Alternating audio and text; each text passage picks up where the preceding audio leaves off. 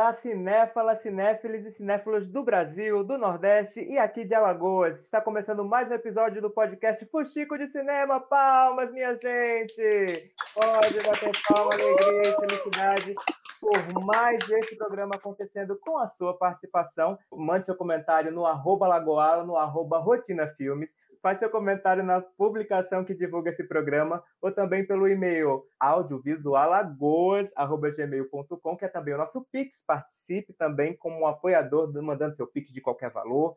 Lembrando também que temos a nossa lojinha no colab55.com.br Lagoar, que o link está lá disponível na bio do Alagoar do Instagram, para você conferir todos os produtinhos com estampas maravilhosas, criação da nossa amiga e parceira Amanda Duarte. E assim a gente já começa pedindo os olás das minhas amigas e parceiras de rolê aqui nessa fuxicagem, começando com Rose Monteiro. Oi, Rose! Oiê! Boa tarde, bom dia, boa noite para vocês que estão ouvindo.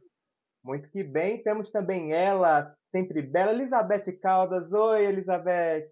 Oi, coisa boa tá aqui de novo, saudade!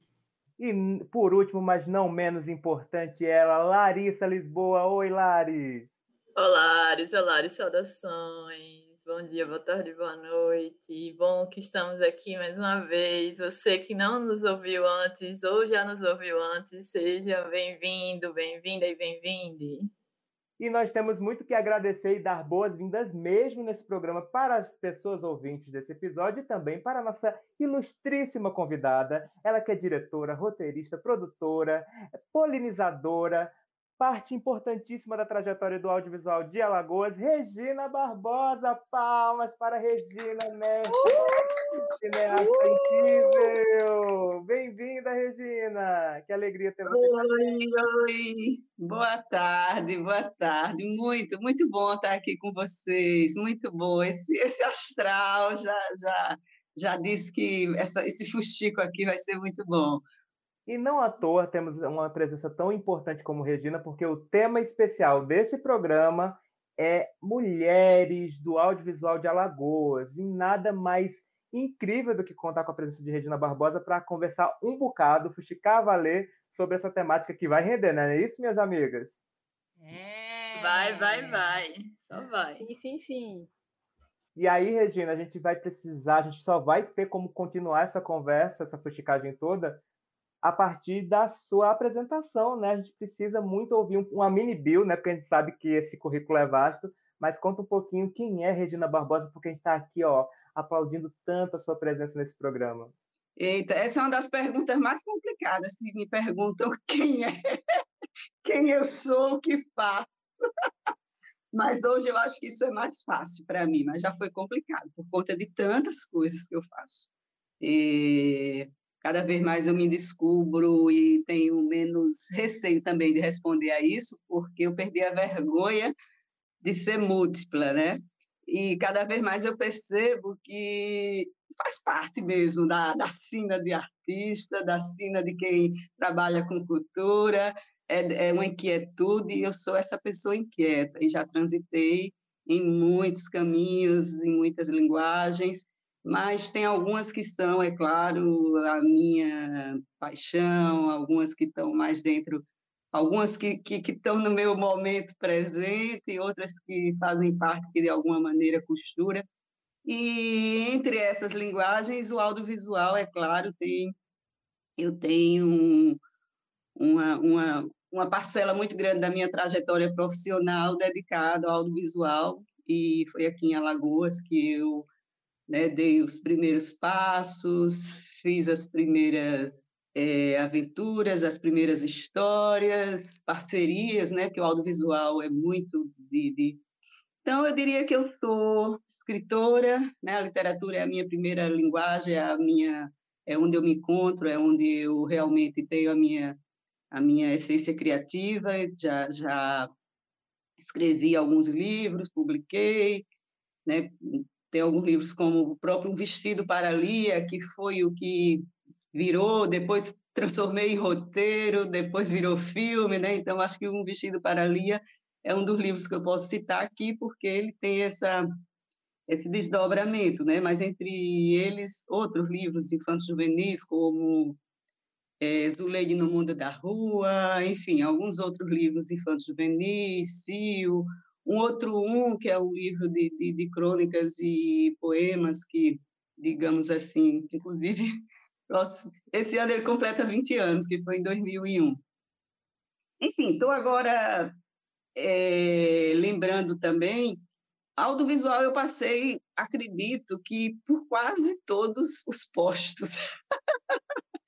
Vários, não, todos não. Edição eu não sou boa, eu não faço nada de edição. Se me botarem na mesa de edição, eu posso acompanhar, mas não sei mexer os botões, como disse o povo. Mas produção, roteiro, direção, produção executiva, fiquei muito mais tempo nisso, no planejamento. Eu diria que profissionalmente eu me especializei mais no, no, na produção executiva e roteiro, né, diria que em termos de audiovisual a coisa que eu mais, digamos assim, de coração e, e de, de, de, sentir criativamente que eu, é, como roteirista, já me aventurei na direção. Enfim, é isso. Estou em Alagoas, é, até por conta da Ideário, né, que eu por muitos anos é, junto com o Hermano Figueiredo, junto com várias pessoas é, de mais de uma área, não só do audiovisual, como da literatura, da pedagogia, das ciências sociais, por, muito, por muitos anos, né, a gente realizou muitas coisas no audiovisual em Alagoas, que acredito que impactaram positivamente, é, de alguma maneira, alguns projetos, projetos como Acendo uma Vela, que exibiu muitos filmes, que saiu por aí, que foi até onde o povo está, projetos como Ponto de Cultura, que a gente colocou um monte de jovem para para aprender a linguagem de cinema, então foram várias coisas. Projeto de incentivo à leitura e, e vai conversando sobre essas coisas todas interessantes que é fustigar sobre o cinema. É isso, e olha, só essa fala inicial já rendeu um resgate. A gente gravou um programa, Regina, que, que, falava sobre filmes possíveis, com a presença da Beatriz Vilela, também maravilhosa, e que uma das falas que ela trouxe é como ela também tinha dificuldade de, de se colocar, de se autodeclarar as, as, funções que ela realizava como cineasta, como diretora, enfim. E, é, é, e ela, a curiosidade que ela, resgata, que ela trouxe para a gente é como várias vezes os homens vão lá, mesmo sem saberem de tudo, vão lá, fazem sem nem temer, e muitas vezes as mulheres fazendo até mais do que esses homens, do que esses profissionais, elas ainda não se sentem seguras para se, se autotitularem nessas funções. Eu me lembrei muito desse, dessa fala dela, você comentando essa sua trajetória, um pedacinho dela, porque realmente é algo extenso e importantíssimo, não caberia só numa fala pequena, mas que já diz muito do, do porquê você é tão celebrado, do porquê a gente está tão feliz contigo também, mas também de como é desafiador ainda, mesmo para mulheres que têm eh, toda essa trajetória como a tua, de alcançar esse lugar de se sentirem segura, vou usar essa palavra, porque na verdade essa questão da segurança é tão também variável, né? A gente vê que muitas vezes os homens eles só transmitem uma segurança baseada em preceitos nada bacanas, quando na verdade o que tem ali por trás nem é esse esse material, esse conteúdo necessário para se fazer de uma forma é, que provoque mudança, que seja que seja realmente o que a gente quer que seja o audiovisual. Então, como foi que ligou essa chavinha para você, Regina, de hoje você falar, ó, oh, eu sou multifacetada mesmo, sou autora, diretora, editora, eu não, se me derem eu me dou enrolada, mas eu também sei, eu sei mexer nos Paranauê, entendeu? Até para dar uma equilibrada, porque você disse que faz mil coisas, eu faço três, duas e meia, talvez, e aí, né, aí é bom que equilibra, né? Como foi para você chegar a esse lugar? Foi o tempo, foram os encontros com outras mulheres, o que te ajudou a dizer, eu posso sim me, ter essa segurança de me colocar como a profissional que eu sou. É, é eu eu estou adorando que a gente comece conversando por aí, é bem desafiador, mas eu diria que essa foi a chave que eu girei em mim. Não girei ainda totalmente, porque acho que a gente passa a vida toda tentando encontrar a resposta, viu? Não estou aqui querendo me colocar como alguém que já resolve tudo que estou super bem resolvida, não, mas algumas coisinhas sim, algumas questões, coisinhas não, questões sim, e uma delas é essa. E eu acredito que nos últimos anos, por conta de uma série de fatores, enfim, uma série de fatores mesmo, eu eu me permiti empreender mesmo uma coisa de, de, dessa coisa do, do, tal do autoconhecimento, de me colocar mais assim de uma forma mais de me olhar, de me perceber, de, de, enfim, de parar e pensar primeiro em mim e tentar entender mais quais são as questões que me colocavam de uma forma ou de outra. Mas em relação a isso, eu acredito que é constante em várias mulheres, sim. Eu, no caso, essa era uma das questões, porque eu sou geminiana, gente. Geminiana é, por natureza, alguém que tem uma antena muito aberta, está sempre muito querendo muita coisa. Então, como geminiana, eu acho que já tem essa capacidade de querer fazer de tudo um pouco e se deixar fazendo só uma coisa, logo fica meio que, ai, não, não era só isso que eu queria fazer. Então, é a primeira questão.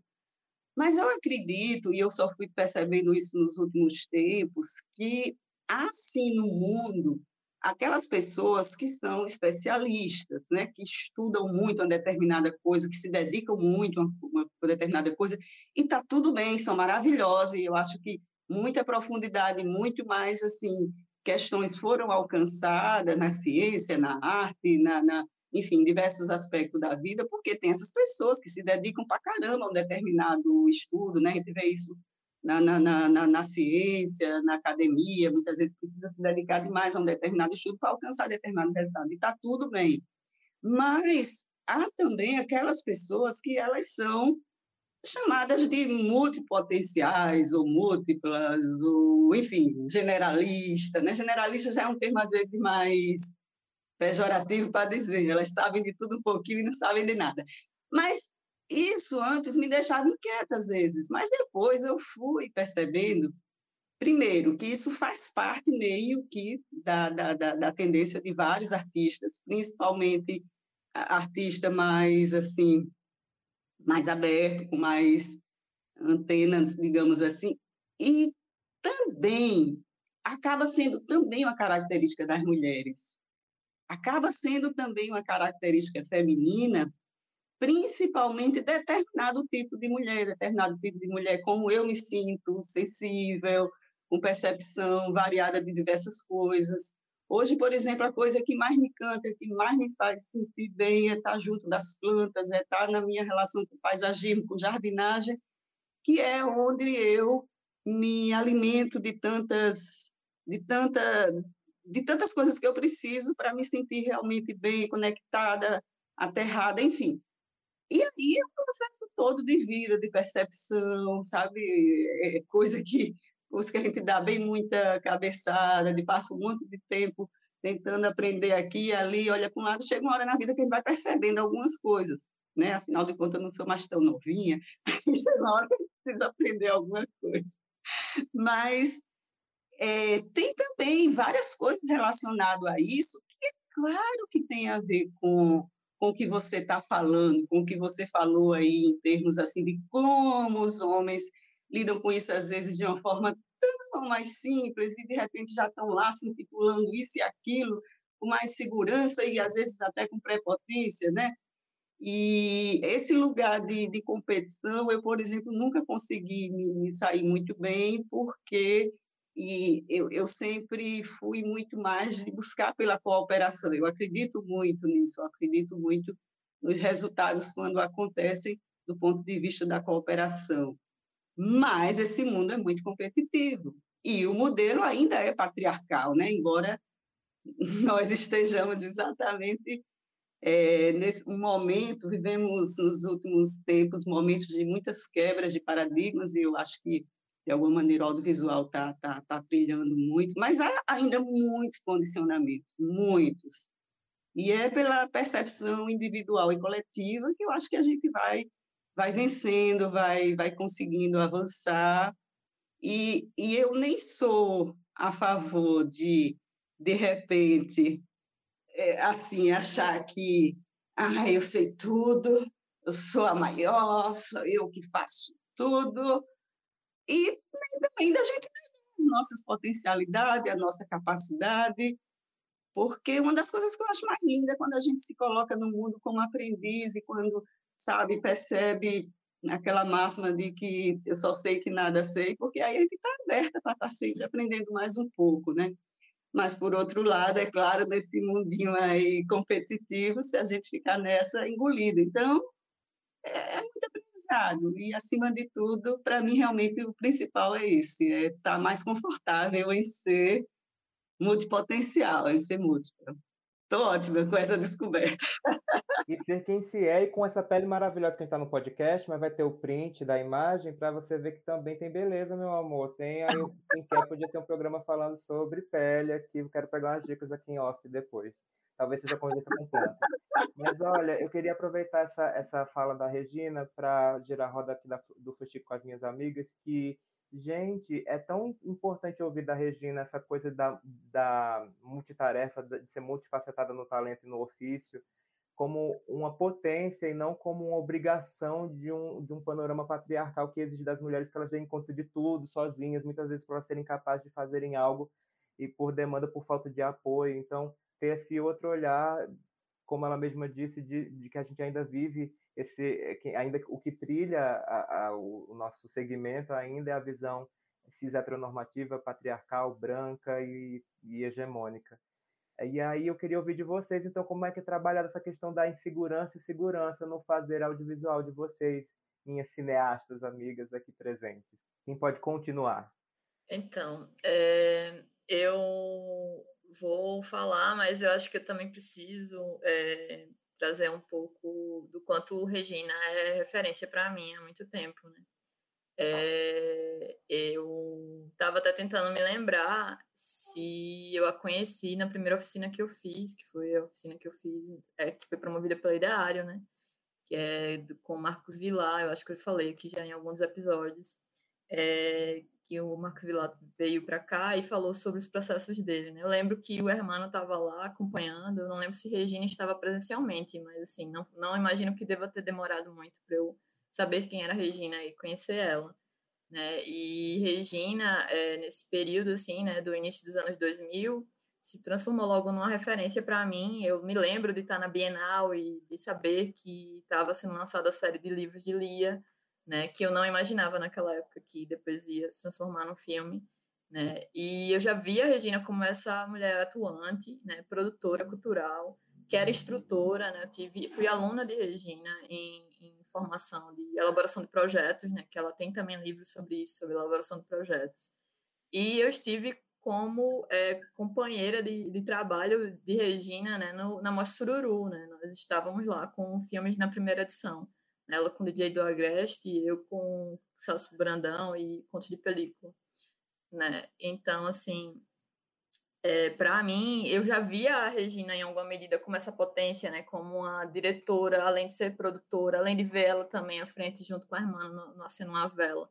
Né? Então, ela era uma referência muito forte para mim. Ela, ela não se via como diretora, mas eu já via ela como diretora. Eu já torcia para que todas as mulheres que tivessem todas as pessoas, na verdade. Eu acho que eu nem torcia tanto apenas para as mulheres naquela, naquela época, né? Porque eu não entendia naquele momento o meu olhar é, politicamente ainda não estava amadurecido para entender a importância de sim ter um cuidado maior em estar tá pensando se as mulheres estão ocupando os espaços, em estar tá ali entendendo que não, não é natural ter uma equipe composta só por homens, e se a equipe é composta na maioria por homens, é bom refletir de por que essa equipe está sendo composta só na maioria por homens. Né? E, e, também sair do binarismo, né? que não seria só uma questão de homens e mulheres, mas também estão lá, é, estamos pensando em como dar oportunidades para as pessoas não binárias, estamos pensando em dar oportunidades para as pessoas trans, para as pessoas queers, LGBTQIAP+, e, e, e todas as possibilidades. Né? É, então, assim, é, para mim, essa questão aí, é passando, né, fazendo essa ponte para a questão da segurança ou da insegurança, eu entendo hoje que eu tinha referências locais, né, e que de alguma forma isso me dava segurança, mas também me, isso não era é, suficiente apenas sozinho dentro do contexto social que a gente vive e dentro da falta de referência, né?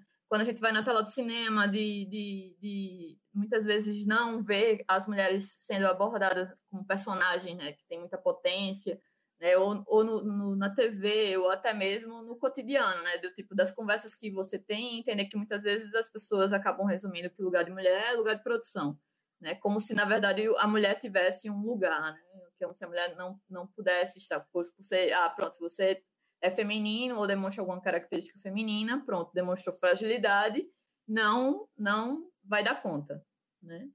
Então, assim, essas todas questões que para mim não eram simples de perceber, né? E eu acho que a maturidade vai ajudando a perceber e a lidar com isso.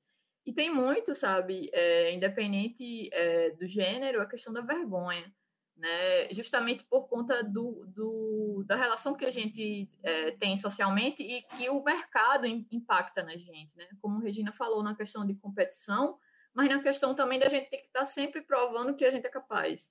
Né? E isso mexe muito com as nossas vergonhas, porque a gente costuma ficar em silêncio, né? a gente dificilmente percebe a importância que tem em falar sobre isso né, em dizer que a gente teve receio, em dizer que a gente teve o processo artístico, né, está sempre envolvendo muita segurança, tem sempre que estar tá cuidando da saúde mental, não dá para responder nos tempos que o mercado quer que a gente responda, né, tudo isso que a pandemia, né, acaba agravando, mas ao mesmo tempo eu vejo nela uma potência para a gente estar tá aqui nesse momento como a gente está, né, cada um no seu lugar, né? Não, estamos conect... não estamos juntos presencialmente, mas estamos conectados virtualmente. Né? E poder aqui estar compartilhando essas angústias e falando sobre essa temática tão relevante. Bem, pegando o gancho aqui da fala da Lares, eu o que me chamou a atenção e que era o que eu estava aqui refletindo é a questão do medo, da vergonha. Porque eu acho que um pouco dessa multifaceta que a gente está falando, dessa multitarefas tem muito a ver com essa coisa mesmo da mulher precisar resolver as coisas só, se virar nos 30, e de não conseguir muito ter aquela cabeça de, de, de artista e se concentrar e ser gênio numa coisa. Isso acontece muito. Tem até uma ilustração que mostra um homem no seu computador precisando criar, ele precisava de silêncio na casa, ele já tinha conseguido só escrever não sei quantos textos, enquanto a casa estava toda para ele conseguir, para alguém conseguir, né? É, se concentrar muito, precisa de um entorno que nem sempre a mulher consegue ter essa, né, que a gente está falando das cargas mentais e tal. Então, eu acho que a minha trajetória com, com audiovisual foi um pouco assim, assim é, eu fui fazendo o que eu fui conseguindo à medida que eu fui tomando coragem e, e, e, me fortalecendo. E aí, me fortalecendo vendo outras pessoas, escutando. A escuta tem muito a ver com isso. E eu fui vendo outros trabalhos de outras mulheres. E aí, eu fui vendo que não era só comigo, que não adiantava eu ficar parada esperando que ninguém ia bater na minha porta, ninguém ia olhar e falar: vamos lá, você escreve muito bem. Eu também sou da, da, do roteiro, Regina, um pouco igual a você, mas que precisei sair um pouco desse do casulo, desse sonho de ficar vivendo só da escrita, porque precisava também. E hoje em dia eu acho até agradeço, porque eu acho que estou virando uma, uma profissional melhor à medida que eu estou ampliando e saindo da concha. Mas eu acho que tem muito a ver com isso. assim. O meu filme que eu fiz, o Relato Número Um, eu é claro que eu queria, se eu tivesse um orçamento, que eu tivesse aprovado ele, tivesse as etapas, é claro que eu gostaria de ter profissionais comigo, mas eu também não pedi porque eu não tive a menor cara de pau de chegar para as pessoas e falar me ajuda aqui. Eu, eu, eu sem a coisa do dinheiro, é uma coisa que eu me preocupo demais, assim. Então eu, então foi uma coisa que eu acabei tendo que me virar e não não digo que, que que me orgulho, nem acho. Orgulho porque dei conta de fazer, mas gostaria muito que tivesse troca com outros profissionais, gostaria muito, porque a gente não. O cinema é, é, é uma arte muito do coletivo, assim, eu acredito muito na troca que o audiovisual traz. Então, você acaba fazendo. Você faz um pouquinho de tudo, mas não fica muito bom em nada, mas acaba sendo o melhor que possível. Então, eu acho que tem muito, a minha experiência com o audiovisual tem muito a ver com isso, assim, com essa coisa da, da do medo mesmo, da, da vergonha, que eu acho que, que pega muito para as mulheres. Pensando nessas coisas, assim, eu acho que eu, a minha experiência com o cinema, ela vem já desse coletivo mesmo, né? Do, de, de fazer uma oficina né, do SESC, eu já comentei aqui, o ateliê, e a gente tem uma, uma relação muito do coletivo, do tudo junto, de dirigir nove pessoas, um filme, de, de escrever o roteiro e de aprender é, um pouco de tudo no, no, nesse espaço né, da oficina. Então, é, eu já fui é, fazer cinema em um outro contexto, nesse contexto de oficinas de formações, é, e que a gente tem essa relação não hierárquica. O ateliê ele é um projeto que ele não é hierárquico, que você não vai seguir uma ordem, essa ideia do diretor. Então, eu acho que até a minha posição de, de fazer um filme já mais tarde, né?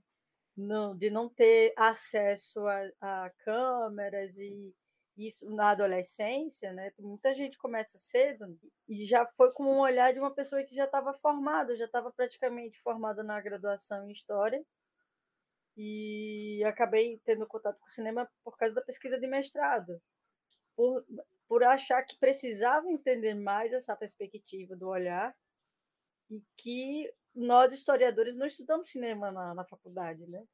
Então essa saída de estar em um set e ver a ideia do coletivo, eu já tenho uma formação de set que, para mim, se eu for é, é, trabalhar em um filme que a pessoa é extremamente opressora, eu já vou sentir muita dificuldade de lidar com isso, porque para mim não é o normal isso, eu não normatizo essas, essas perspectivas. Acho que a ideia de, de, de dirigir ela é uma ideia que pelo menos na minha visão, né, da, da, na minha experiência com o documentário em si, ela é uma experiência que você precisa confiar na sua equipe, é muito de confiança.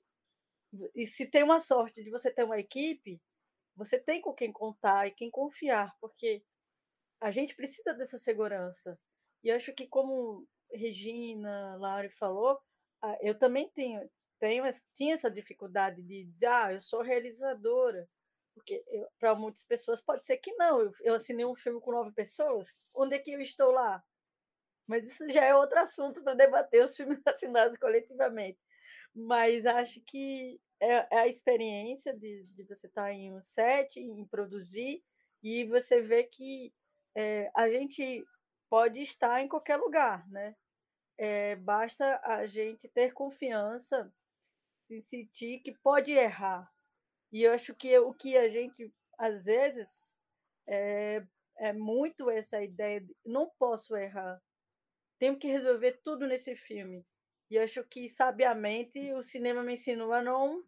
que eu não posso resolver tudo em um filme, que eu não posso resolver. Eu posso. Tenho o direito de errar, posso errar. E acho que a ideia também de, de do medo do que as pessoas podem falar e, a, e o medo da crítica.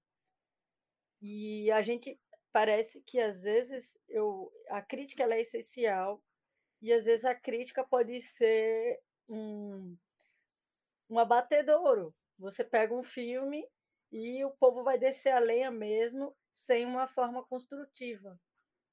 Principalmente para quem está iniciando, às vezes isso vai, vai pesar. Então, uh, quando a gente tem uma rede de confiança, mesmo que você erre para algumas pessoas, né? Mas você fez o que você acharia que deveria ter feito. Então, isso é ter a segurança de bancar as nossas decisões.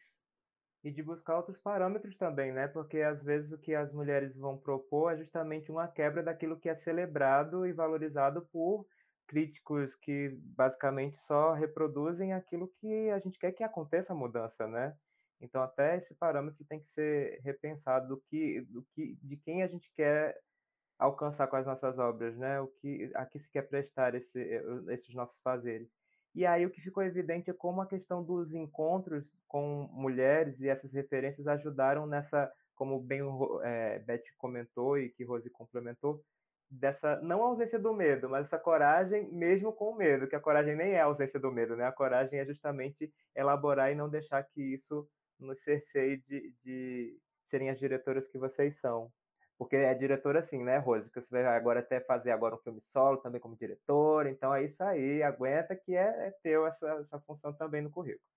E aí eu queria muito ouvir de vocês as referências de vocês. A Lari já deu uma puxada aqui boa com a nossa presença ilustre, mas eu queria ouvir as referências também de Rose, de Beth e as da própria Regina. Eu queria até começar com você, Regina. Quem são as mulheres que você pode recordar e trazer aqui para essa roda de fuxico, que foram referência para seu, os seus ofícios no plural? Eu fiquei com vontade de complementar coisas que estavam vindo aí. Especificamente pegar duas questões aí, da vergonha. É, é, algo que eu também, durante muito tempo, tanto a questão da, da insegurança como da vergonha, que me acompanhou. Eu acho até que me acompanha ainda, que tem um pouco a ver com timidez, com, pouco do meu temperamento, é um temperamento um pouco mais recluso, eu gosto um pouco mais de... de, de, de eu, eu, por muito tempo eu dizia que eu gostava mais de estar por trás dos bastidores, e depois eu vi que isso tinha também um pouco a ver de um certo receio de não estar, sabe, mas eu sabia que eu podia fazer coisas, isso eu sabia, tanto é que eu ia lá e fazia. Mas isso tem a ver com questões que a gente depois vai desconstruindo, isso muda de um tempo para outro, aí de repente vai com medo mesmo. Então, essa coisa que a Elizabeth falou, eu também me vi, me senti também em situações, em várias situações, tá? São várias situações que eu já passei, vários hum, espaços que eu ocupei.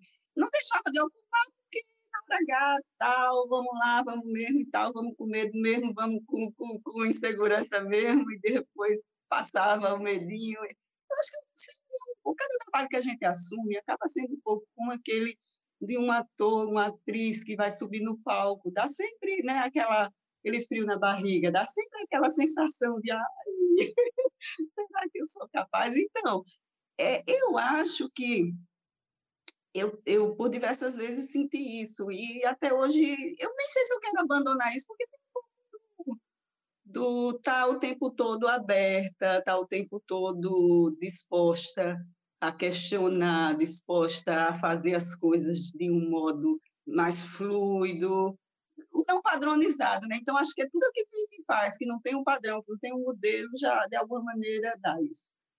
Porém, eu também super gosto dessa fala da, da Rose, quando ela fala de se permitir errar, de se permitir é, esse, esse olhar do outro. E isso, eu acho que determinadas experiências de vida facilitam mais que isso aconteça ou não. Né? No caso, eu vejo experiências como eu passei, que era meio que de sair dando murro e ponto de faca, porque não existia modelo, não existia que eu olhasse para trás, alguém que já tivesse feito, eu ia lá e fazia. Algumas situações que eu passei, eu diria, né? não todas. Isso no início, eu digo isso há 20 anos, 25 anos, 30. Então, não que não, é claro, né, depois a gente vai, é claro que, mas eu digo determinado momento, determinadas situações onde a gente não está num grupo, não está. Mas esse modelo aí que a Rose falou, eu diria que é excelente. Eu defendo isso. Eu, assim, o meu sonho é que que a gente chegasse nesse lugar cada vez mais. Eu detesto set de filmagens muito centralizado numa pessoa ou muito hierárquico. Nos que eu já frequentei, que isso era muito forte, eu não me senti bem, ou eu participei, mas tentei fazer só o meu papel e tal, e saí, porque é uma energia assim difícil mesmo. Eu lembro que eu estava no Rio trabalhando, foi uma fase que eu já tinha saído do, do contrato que a gente tinha terminado, eu estava até precisando de trabalho, aí uma pessoa amiga me ligou perguntando se eu queria subir uma coordenação de produção lá de um determinado projeto, que seria ótimo para mim, era o momento que eu estava querendo ir lá, mas ela foi me dar a descrição da, da, da, de como seria o set, porque já estava uma equipe formada, porque uma pessoa já tinha desistido.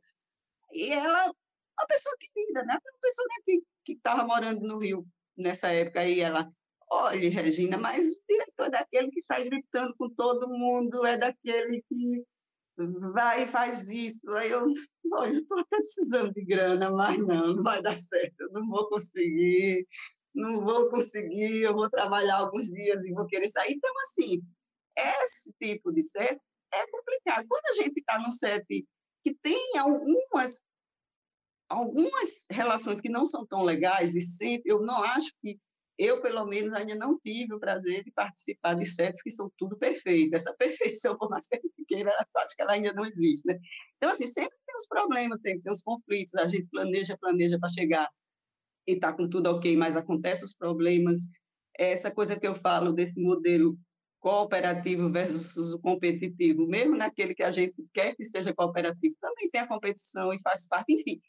Esse modelo ideal, mesmo não sendo tão tão tão fácil, mas para mim ele é assim o é, é, eu diria assim que é muito bacana. E eu vejo as, essa galera mais jovem essas, esses novos né, algum não todo mas assim alguns algumas produções fazendo esse modelo e, e que a gente percebe até no filme a fluidez que é impressionante como aquilo do, do, do formato do set ele também se revela né então é super bacana. Uma coisa em relação a errar, a aceitar o erro, que está diretamente relacionado também a essas questões da insegurança, da vergonha, do medo, nós mulheres fomos muito mais, é, é, digamos assim, castradas nessa da, da, da, possibilidade de errar. Então, a gente cresceu, né? Eu acho até que pode estar tá ficando mais suave nos últimos, nas últimos tempos para algumas gerações, mas por outro há cobrança de outro de outra natureza, por essa esse narcisismo todo, por esse excesso todo de exposição, não sei como é que fica isso, né? Que você tem que estar o tempo todo linda nas telas, não sei bem como fica isso, mas por outro lado, eu sou de uma geração e eu acho que as mulheres, bem mais que os homens, são muito cobradas, são muito assim, de, de não poder errar, de não poder falhar. Então, eu acho que o se permitir errar é maravilhoso, é libertador e é um aprendizado. Né? No meu caso, tem sido um aprendizado. Né? Assim, a gente passa por diversas questões e depois vai. Então, a minha história, a minha vida é muito de ciclos, de fase. Eu faço determinadas coisas, aí depois, naquele momento, eu digo: ai, meu Deus, eu eu começo a questionar tudo, aí depois eu vou, repenso, refaço, quero fazer de outro jeito, quero estar num determinado local, quero isso. Essa inquietude, ela também me leva para esses espaços dessa forma. E, em relação ao erro, eu acho isso. Eu acho que para nós mulheres que estamos, de alguma maneira, querendo nos libertar desses condicionamentos patriarcais, o se permitir errar é uma das coisas mais interessantes que nós podemos fazer por nós mesmos, né? depois pelos outros. Né? pela nossa própria saúde mental, emocional, etc. É muito isso, Regina, e na verdade nem é buscando a perfeição, porque isso não existe, mas definitivamente não, não é coincidência que normalmente esses rolês errados tem homem na frente, né? Ou a maioria seja homem, parece que é uma uhum. coincidência meio cabulosa, não é mesmo? Impressionante, é. Eu queria aproveitar essa fala da Regina e assim, gente, estamos numa fusticagem, não é mesmo? Não quero que ninguém se comprometa aqui para processinhos nem nada. Mas quem quiser trazer assim um caos, né, assim, que vivenciou, assim, para a gente tentar ver que né, temos, temos uma audiência muito diversificada, vários homens ouvindo, né? Esses homens aí que a gente quer que também se abram para mudança, para reflexão e talvez possam se reconhecer em alguma dessas histórias e ter algum conhecido para dar um toque. Então, quem quiser contar uma historinha assim que já passou, a gente fala audiovisual, a gente tem vários espaços que estão além do set, né? Tem também das próprias, é, enfim, curadorias, festivais, é, trato com para pegar informação e fazer coberturas, que também é uma parte super importante da documentação de memória, né, e da, da, dos fazeres do audiovisual. Então, quem quiser compartilhar uma fusticagemzinha, não precisa dar nome aos bois, né, mas quiser também, assim como a Regina trouxe, um caos. Não tem um específico assim, eu posso dar o nome, mas a gente pode contar alguns casos que ouviu, mas é gira em torno do mesmo, assim, gira em torno do, do, do homem do mesmo, ao mesmo tempo que a mulher tem esse medo, essa vergonha, eles não têm, ou então têm, mas eles são eles são moldados de outro jeito, eles são moldados mais para o pro, pro ataque, para afirmação, para ganhar no grito.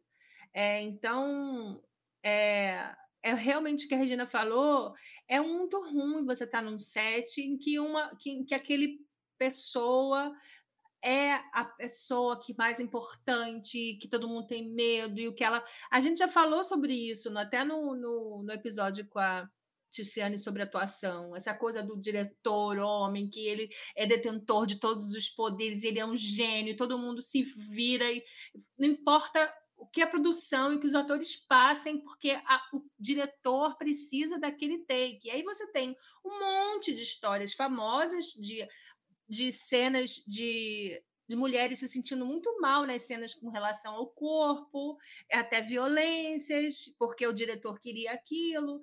Então, eu acho assim. E um pouco também, quando você tem uma mulher na direção e ela convida amigos, homens, que ela gosta, que ela reconhece o trabalho, também é muito comum você, você perceber que, na realidade, quem está dirigindo são os caras e, e não ela. E aí, um pouco assim, dizer para o cara, tipo assim, cara, se coloca no seu lugar. Se, a mulher, se aquela mulher te chamou, é porque ela gosta do seu trabalho, mas assim, vem como vem para somar, não vem achar que você tem que brilhar, não porque a gente precisa, a gente faz isso com todo mundo quando a gente convida para um trabalho. Às vezes a gente, às vezes a gente é o diretor, às vezes é assistente de direção, às vezes a gente é o produtor. Vamos respeitar os lugares das pessoas, vamos, vamos fazer com que quem está ali, quem convidou, quem está com aquela ideia na cabeça consiga fazer esse trabalho. Então acho que isso é um papo para os amigos homens, tipo segura sua onda, segura sua onda, faça depois o seu e aí isso me lembrou essa história desses, desses. E aí, essa coisa também do cara, quando você fala de festival, curadoria, essas coisas, né? Principalmente homem hétero, no sentido de, de usar a admiração que aquela mulher tem pelo aquele trabalho, pelo aquele assunto, para conseguir uma noitada, para sedução. Entendeu? Um cara que, que a gente gosta muito porque ele é um crítico, ele é um professor, ele é. E aí a, a como se, como se não existisse possível conversa entre um homem e uma mulher que não tivesse uma tensão sexual. Tipo assim, menos, sabe? Toma, vai tomar uma água, bota um, a, a, cabeça no gelo, sabe? Ah, baixa assim, porque não, não, nem tudo é sobre você, nem tudo é sobre você. Então, é uma dica aí que, porque isso é uma coisa que, que faz a gente também ficar para trás. A gente vai num lugar, vai um festival, uma pessoa que a gente gosta muito, e às vezes a gente tem, tem medo de jeito de chegar, porque não sabe como é que ele vai receber, porque tem uma história assim, porque ele é todo sedutor e escambau a quatro. É isso. É claro que a gente passa por muitas situações, e sempre essas parecidas com o que a Elizabeth falou, é muito recorrente, é impressionante, e e eu acho ótimo que isso agora está sendo mais questionado, menos normatizado, né? Então, realmente tem que ser questionado. Mas algumas vezes, algumas coisas assim meio que vão passando despercebido, e é importante que a gente não deixe, que a gente questione, ou que não aceite, ou que de alguma maneira. Mas, assim, eu lembro de uma situação bem, bem corriqueira, mas, assim, eu estava no meio de uma produção em Recife, há poucos anos, acho que uns três ou quatro anos, assim, um garotão, assim, fazia já, faz coisas bacanas, mas nem ia ser alguém, oh, mas assim, alguém que estava fazendo as coisas e tal. E ele olhou assim para mim, e eu lá aperreada na produção, porque eu estava de fato fazendo a produção, e, e, tinha uma garota que também era assistente de produção, que estava também trabalhando, nós trabalhando, apenas fazendo, porque produção acaba sendo quem mais trabalha no set, não tem jeito, por mais que se tenha. Aí ele olhou assim e fez, incrível, né? quase todas as produções, as mulheres é que são produtoras, né? Realmente, eu acho que as mulheres é quem combinam com produção. Olha, nós não somos tão organizados assim, nós não temos esse que você já ficou com esses papos. E assim, falando assim comigo, naquela assim, né? Como quem estivesse falando ali com alguém que ia achar isso tudo ok, como se estivesse me elogiando, assim. Embora eu não tenha nenhum de ser produtora, eu estou ali realmente profissionalmente fazendo meu trabalho de produtora, mas eu disse, olha, não é bem assim. Há muitos modelos que também as mulheres estão na direção, estão fazendo isso, estão roteiro, eu também sou roteirista, também sou isso, sou aquilo, mas a produção é isso, é isso, é aquilo, o homem também pode fazer, pá, pá, pá, pá. Enfim, foi rápida a conversa e nem dei muito, né? Sabe aquele momento que você está muito ocupado? Mas aquilo ficou na minha cabeça ressoando depois, até com vontade de ter sido mais enfática, de ter dado um recado mais desaforado, mas, enfim, mas de todo jeito, é essa sensação de que, como se fosse um modelo que sempre tivesse que ser esse pronto. E outro aspecto que eu também já vi muito acontecer comigo, mais de uma vez, e que tem mais a ver com, com assim, espaços que eu frequentei, por, pelo fato de eu ter meu companheiro, de eu estar em muitos lugares com o irmão, já aconteceram várias situações, eventos, enfim, situações que nós dois estamos juntos. É, tem o fato do Hermano ter uma, uma oratória muito boa, muito bacana, ser muito eloquente. Eu sempre fui muito mais reservada, mas também gosto de falar, gosto de conversar, enfim. E muitas vezes eu já vi acontecer de sempre assim, a negação da fala, sabe? Sempre a referência ser para o Hermano. Como se, assim, apenas o homem é quem tem é, é, quem, a quem deve chegar aos elogios, ou a quem deve. Isso aconteceu também, isso, inclusive na época que, que, eu fazia as coisas aqui em Maceió com o Hermano. Às vezes eu estava lá fazendo milhões de coisas, mas os créditos iam para ele, tá entendendo? E por parte, inclusive, de mulheres, por parte, inclusive, de colegas. E, mas na época estava assim, não, não tem nenhum porque eu estava trabalhando tanto, fazendo tanta coisa, nem estava tão preocupada, mas é, com o tempo a gente vai percebendo quanto essas coisas elas são, são incoerentes, enquanto elas não, não, não devem realmente ser, ser, ser mantidas como algo normal. É, mas algumas questões que fazia parte, que também não era também nenhuma grande aberração. Outras sim, né? assim, quando alguma situação que eu estava lá, onde eu era autora disso, algumas coisas era o irmão que estava como autor, mas nem era isso que me perturbava, mas assim, às vezes até mais essa conversa, às vezes, uma conversa informal num canto, e uma fala minha ser cortada e pedir a opinião do irmão sobre aquilo ali, como se eu fosse uma pessoa que não pudesse ter opinião. Então, isso, minha gente, acontecia e acontece, é terrível isso, né? A gente vê quanto ainda existe de, de, de pouca, digamos assim.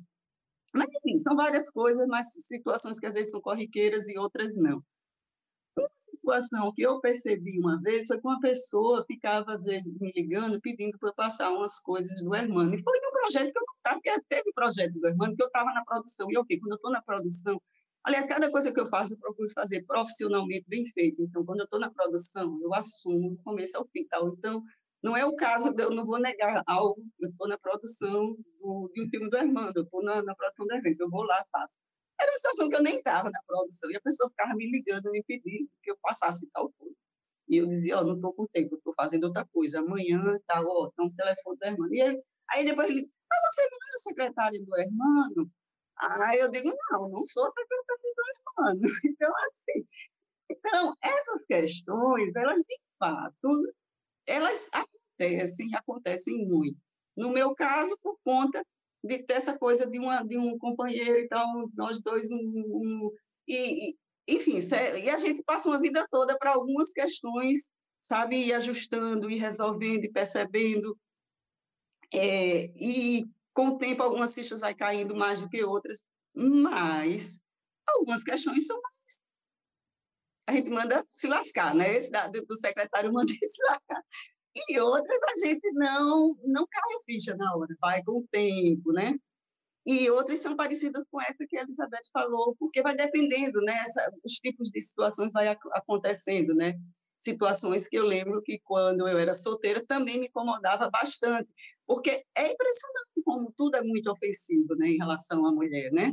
Até a forma como tratam quem é solteira, quem não é, quem... É, é, enfim, eu acho um absurdo, a gente tem que questionar tudo mesmo, gente.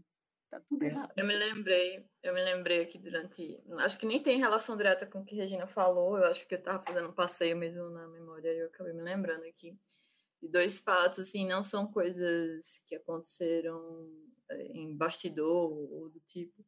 Na real, foi uma percepção minha é, quando houve a mudança da logomarca da Mostra Sururu, né? Foi quando saiu do, do catador de sururu para uma sereia, né? E eu sei que podia ser algo é, apenas uma mudança, uma escolha de ilustração. E eu estou falando aqui do trabalho do Weber Salles Baguette, que é uma pessoa que eu amo, amo, amo, amo.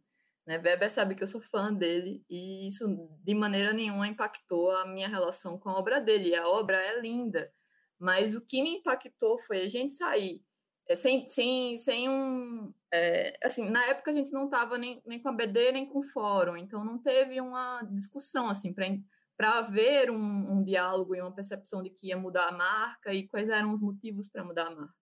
Para mim foi extremamente gritante você sair de um pescador de sururu para uma sereia. Né? Eu sei que isso vem, obviamente, da referência que a gente tem simbólica né, de Maceió, minha sereia, mas ao mesmo tempo, para mim, como realizadora, que via que é, existiam mulheres e que naquele momento as mulheres não estavam tão em visibilidade, elas não, não estavam se sentindo com tanto espaço no sururu. E aí ver que a, a, a, a imagem da sururu passou a ser uma sereia foi um choque.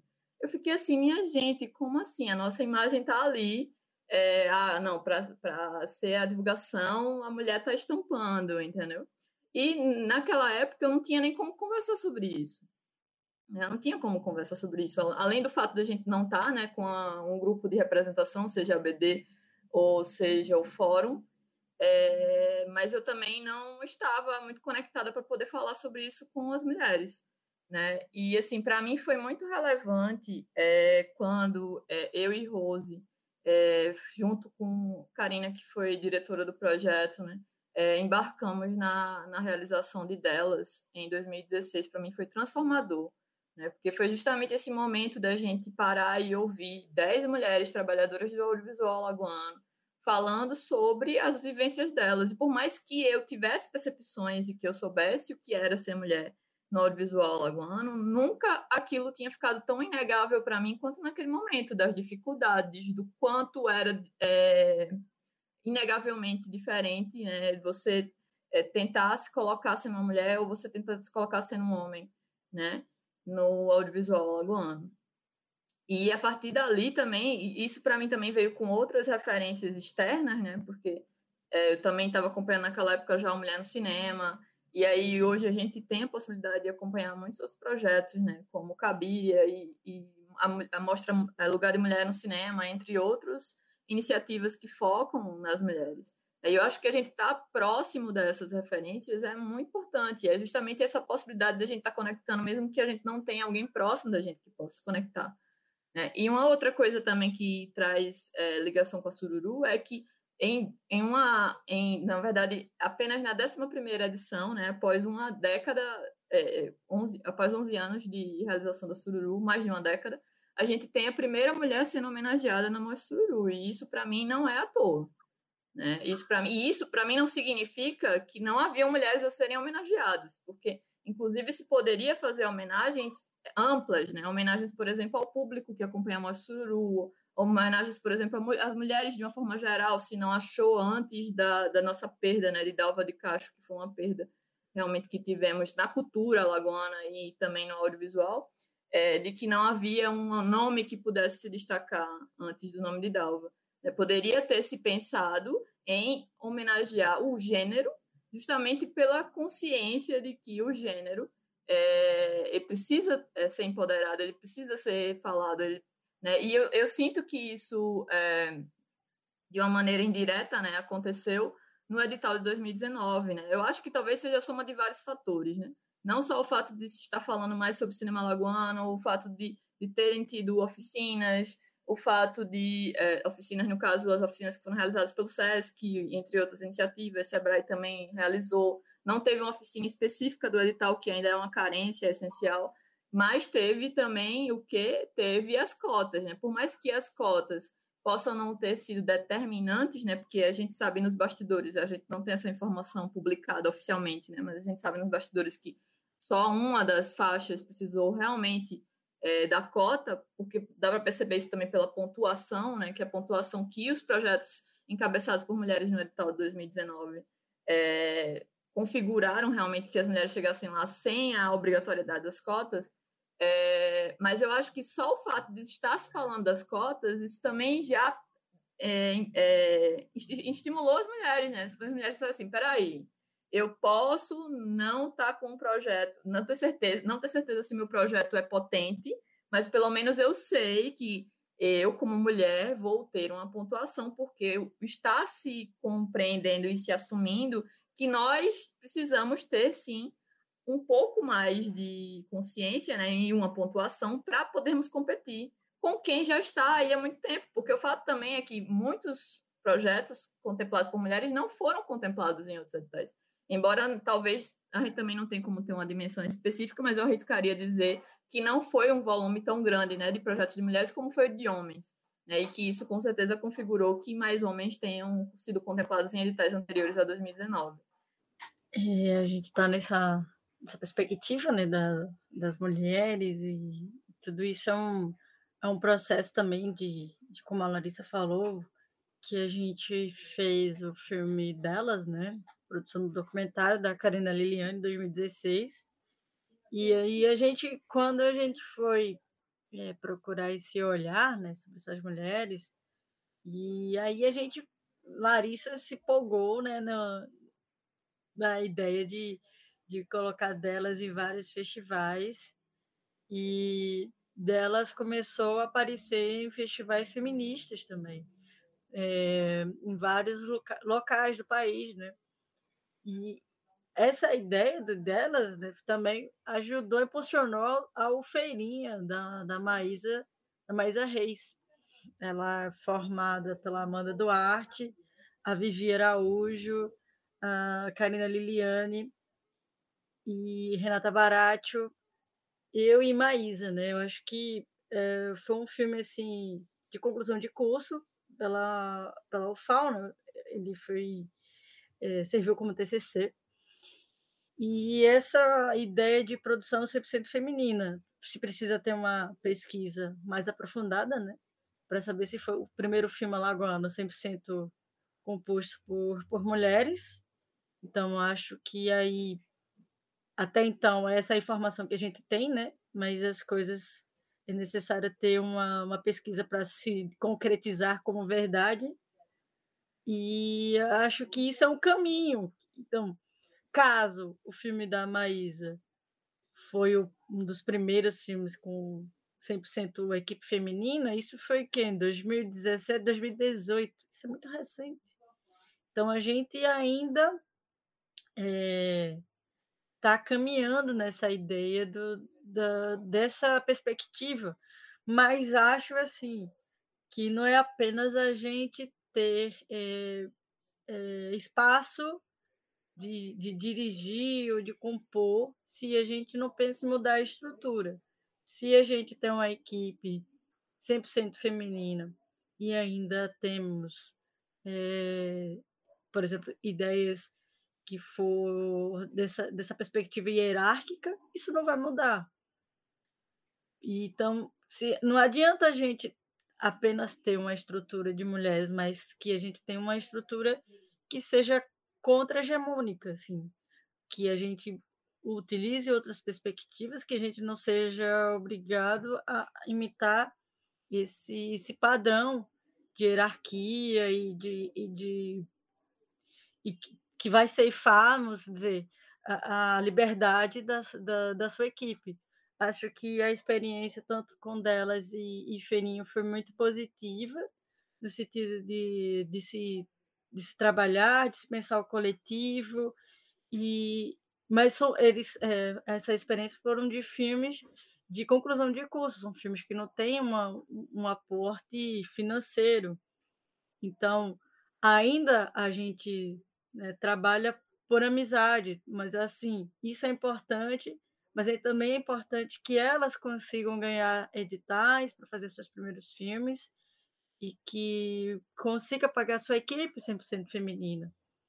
Porque ainda a gente ainda está nessa, nessa perspectiva de, de filmes para se formar, né? filmes de formação. E, e a gente precisa dar esse passo também para com filmes de editais que faça uh, colocar em prática as nossas perspectivas de, de, de um set feminino, que, que todo mundo tenha ganhe o seu para pagar seus boletinhos, né? E, e, e, outra ideia assim que Regina falou é, e, e, a própria Betty, né, sobre o lugar das mulheres é algo que é, é extremamente importante que a gente pense assim. As mulheres são mães e como é que elas vão se inserir nesse mercado da arte, né? Porque apesar da gente querer fazer arte, às vezes precisamos pagar contas também, é necessário. E assim, nós fomos criadas para dar o suporte para os nossos companheiros e companheiras, né? Mas não para dividir isso. Então, como é que tanto uma, uma, as mães cientistas quanto as mães artistas, como se inserir nisso em meio às imensas atividades e que a gente é obrigada a ter por, por essa ideia da gente ser suporte, ser produção sempre, né?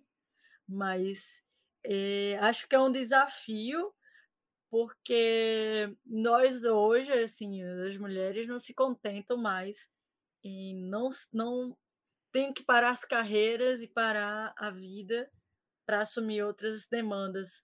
E acho que é, surgindo essa ideia, né, temos a Bia como exemplo de mulher que é mãe, é, realizadora. Jorginho está sendo criado pelos cineclubes e pelos sets de cinema. Então, essa fala da Rose me faz é, refletir sobre duas coisas. A primeira delas é reforçar que cota não é nenhum privilégio de uma vez por todas, é porque já passou da hora disso acontecer de forma natural, mas como não acontece, a gente precisa de ferramentas que ajudem e contribuam para que a mudança possa acontecer. Isso em várias, é, várias ausências que ainda se fazem presente para que aconteça essas presenças, a gente comece realmente efetivamente ter mudanças de panorama nesse sentido, porque não é apenas por é, serem mulheres que elas devem ser contempladas, mas porque não existe nenhum bom motivo para não existirem essas mulheres presentes. Não pode ser só o fato delas serem mulheres ser o único motivo delas não estarem ocupando esses espaços. E a segunda coisa que é assim, a gente citou tanto o Hermano Figueiredo, que é esposo da, da Regina também, né, que a gente nem falou, né, que é o esposo, porque tem gente, Regina, que está ouvindo esse programa em Portugal, entendeu? em países lusitanos, é, sabe? É, e aí, ouvindo aí em outros lugares, brasileiros que estão no estrangeiro, né, na África do Sul, na Nigéria, em Paris, na Espanha e por aí vai, na Argentina, México e, e tal. Então, a gente tem que reforçar, né? Hermano Figueiredo, que é também diretor e esposo de Regina, e aí dizer que, assim, você, homem, macho, que está ouvindo, né, que ainda essa alcunha lhe, lhe identifica de alguma forma, independente de identidade de gênero, sexualidade, etnia, mas especialmente você branco, cis, hétero, normativinho, que sabe que conta com alguma vantagem mesmo dando um esquerdomacho, mesmo sem dizer que não quer, mas a, a sociedade lhe privilegia de alguma forma, por favor, não deixa só as mulheres lutarem por elas, não. Seja aliado de verdade, não seja de fuleiragem, não, tá? Você tá fazendo mais do que a sua obrigação, não. Não dá uma de herói também, não, quando você fizer. Viu?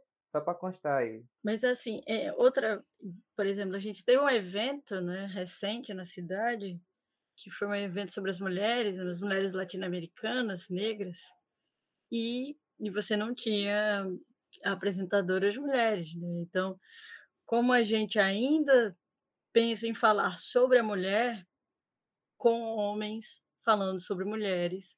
E hoje você tem diversas mulheres é, que podem falar sobre si próprias, sobre suas pesquisas. E acho que isso ainda é uma falta de, de maturidade, né? de se pensar eventos onde há, o objeto é a mulher, onde mulheres não têm fala. Então, foi necessário ter um, um movimento assim na internet para que o evento dissesse, nossa, o start, mulheres precisam estar também no evento. Acho que isso a gente está no século XXI e ainda a gente tem que brigar para poder ter fala, né? E acho que isso é, não é só no cinema, né? é, a, a, perspectiva que a gente precisa andar junto, assim. Você tem esses eventos, a gente tem a própria academia, às vezes, que não tem mulheres nos seus, né, pesquisando, falando sobre, não tem é, é, essa projeção que muitos homens têm até. Então, acho que é necessário não que, os, é, que as pessoas, quando forem organizar, pesquisar sobre as, o quem podem contribuir, né? Eu acho que nada contra os convidados, são maravilhosos, mas a gente tem que é, observar que uh, a gente não, é, não é mais essa ideia de, de alguém falar sobre, a gente pode falar também. É, um exemplo é a própria literatura, né? Homens falando, escrevem as mulheres, as mulheres são, pensam desse jeito, sentem desse jeito, mas se for um, um, um livro que tenha mulheres escrevendo, eles não têm até uma mesma projeção sobre, né? Há um episódio recente do Vai Ter Conversa, o podcast também da nossa amiga Elizabeth Caldas com a Ateliê Ambrosina. Segue lá, arroba Ateliê Ambrosina para ouvir. Vai ter conversa em todas as plataformas digitais também, que repercutiu esse evento, esse rolê errado aí que Rose citou, que inclusive estavam querendo fazer um evento convidando mulheres sem receber cachê. Então há até uma, um pensamento, uma reflexão de que talvez quem aceitou os homens que participaram, com uma atração musical, inclusive, tá? É, nem foi para realmente palestrar, é, que seriam as pessoas pretas presentes num evento que, que quer celebrar as mulheres pretas latino-americanas, mulheres negras latino-americanas, não receber nem cachê. Então, há várias camadas de rolê errado nessa história. E aí fica essa dica para ver também esse episódio mega especial, importante. Tem a presença da Mel Nascimento, artista cantora incrível, que tem um álbum maravilhoso nas plataformas digitais e mais de um, né? Mas tem o um recente, né? Que é o Força de Mulher, que é também vai trendar nos meus mais ouvidos Spotify. E também a Isis Florescer, que lançou um livro incrível, Segunda Pele, a primeira autora trans travesti, é, que está lançando um livro de poesias incrível, junto com a Bruna Teixeira, que é a editora dela, no, nesse projeto maravilhoso. Então também ouçam e conheçam. Eu queria chegar nesse momento da nossa conversa para que a gente pudesse citar e celebrar as mulheres que são referências na nossa história, no audiovisual e na nossa vida, em, em nos fazer nos entender como pessoas capazes de, de sermos pessoas da realização, né, profissionais da cena. E queria citar, além da Regina, que eu fui estudante de Regina nessa é, oficina que a Lari, a Lari trouxe para a gente, a oficina de, de projeto audiovisual, que foi incrível, conheci várias pessoas importantíssimas através dessa oficina, que foi uma pessoa importante. Ela me deu carona no, no táxi dela para seguir conversando, que a gente ficou proseando, é, que só depois da aula, pense. E aí, pessoa importantíssima, Regina, e que também me faz lembrar de um outro nome, que é a de Natasca Conrado, que é diretora é, de arte de, várias, de vários filmes também, já trabalhou com produção design, e que é uma pessoa envolvida com várias, vários desses fazeres de cineclubes, que também é, uma, é um fazer super importante da nossa história do audiovisual, e que é uma amiga, se tornou uma amiga muito importante, alguém que admirava, que admira o trabalho, mas que se tornou também amiga, e que eu preciso ter esse nome citado aqui nesse programa. É, espero que ela, quando escute, possa se sentir tão celebrada e querida pela profissional e pessoa incrível que ela é e tenho certeza que Regina também tem esse mesmo, essa mesma confluência de afetos com, com a Natasca, mas queria ouvir muito de vocês também, minhas amigas cineastas diretoras, arrodeada por diretoras aqui, que, por favor, roteiristas e além, como a gente já ficou mais que evidente, não é mesmo?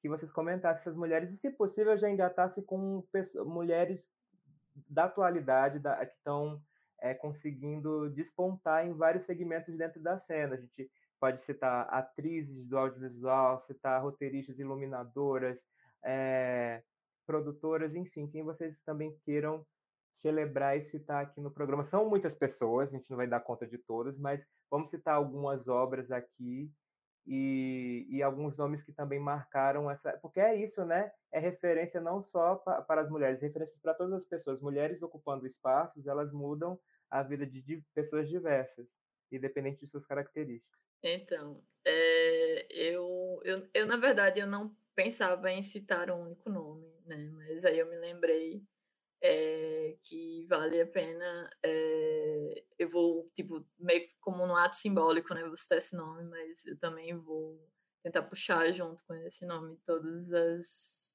uh, alagoanas. Né? Eu, eu pensei em Nádia Rocha, né? também conhecida por muitos como Mana, né? por para mim ser uma referência de alguém que esteve à frente de ações formativas, né, também como analista em audiovisual do Sesc Alagoas, né, e que foi também, além de Regina, uma das pessoas que eu vi como autoras, né, mesmo que não se vissem ainda como, seja roteirista, seja como diretora, ou o que, que ela quisesse fazer, né. Eu, eu, por exemplo, não sabia, no momento que conheci a Mana, que ela era atriz, né, mas ela também já, já atuou. E aí eu também queria é, fazer o meu agradecimento né, a todas as mulheres né, que já, é, de alguma forma, encontraram comigo, né, já, já estiveram na minha vida, por mais que eu não fale aqui nesse momento o nome de todas elas. E vou trazer também a, um dado, né, que é a representação de que em, nesses 11 anos da Sururu, né, nós podemos encontrar nomes de 69 diretoras, né? E aí dizer que vocês podem ir lá no Espaço Panorama, no Lagoa, procurar onde nós elencamos, né? Mostras e festivais, tem lá Mostra Sururu. Vocês podem ir passeando ano a ano da Mostra Sururu e olhando os filmes que foram selecionados e que entraram, né? Mas aí lembrando também que tem muitas mulheres que estão na ficha técnica e que a gente ainda care, é carente né, de uma pesquisa que aborde é, justamente a presença das mulheres nas demais funções, né? Eu acabo por uma forma mais objetiva, quando eu vou dar oficina, alguma coisa assim, focando mais na, na direção. Né? Mas queria também deixar registrado essa necessidade. Vê só, eu, eu fiquei aqui tentando pensar e, e, e confesso que eu não consigo chegar a uma resposta, porque eu não tenho exatamente assim um nome, é meio que parecido com isso, são vários nomes.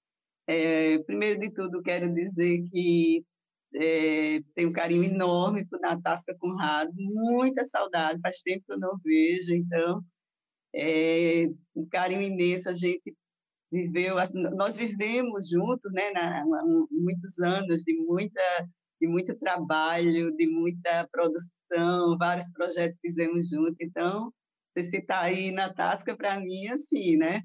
É só carinho, né? Só coraçãozinho que dá vontade de sair botando aqui na tela, né? Porque é pessoa linda e caprichosa, tudo que fazia, tudo muito lindo. Às vezes eu precisava dizer, Natasca, tá lindo demais. Eu não conseguia acreditar que podia ficar ainda mais lindo, né?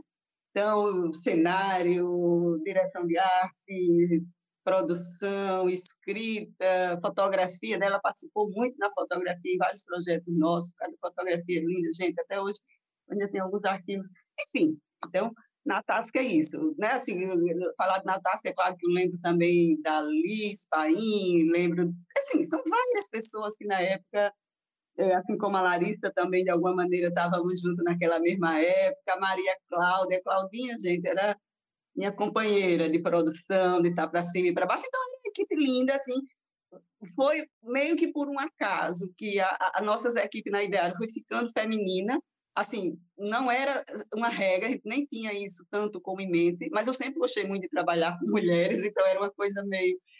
E as iam chegando, né, com aquela graça, com aquela vontade, e a gente, né, olhava o currículo, olhava a vontade, desejo de trabalhar, enfim, mas funcionou muito. Tinha também participação de, de, de homens e também bacana, enfim, e, enfim. Mas a, gente estava falando de referências. É, eu acho, eu, eu, eu, eu, eu não vou poder aqui responder da forma talvez como você me pediu, porque se eu for dizer a você a minha referência como uma pessoa criativa, como artista, talvez eu tivesse alguns nomes. Mas como audiovisual, sendo bem claro, assim, uma grande referência para mim foram, de alguma maneira, várias pessoas, tá entendendo? Então, é, tem uma história louca que começa, que tem a ver comigo, com o cinema, que o cinema chegou na minha vida umas três vezes, assim, de uma forma muito forte. E a primeira dela foi na infância, ainda através do meu pai. Meu pai era artista, era músico, era é, é, fez a, o hino da igreja, fez o hino da cidade, né? É de, de, de, do Agreste, de Arapiraca, a minha, a minha infância juventude foi Arapiraca, mas assim, sou, nasci em Taquarana, nessa época, ele, enfim. Então, ele tinha essa coisa de ser maestro, mestre, ele incentivava as bandas de pífano. Então, e eu convivi pouco tempo com meu pai, porque aos 12 anos de idade ele teve aquelas doenças degenerativas e aos 18 quando eu tinha os 18, ele faleceu. Então, foi pouco tempo, mas ele era um homem muito criativo, muito intenso no que fazia, muito solidário com o povo. Era, e, e tinha essa coisa de ser muito potencial, viu? Porque ele era enfermeiro, era administrador, era a, a, maestro, alfaiate, e foi também, durante muitos anos, gerente do cinema da, da cidade de Apiraca.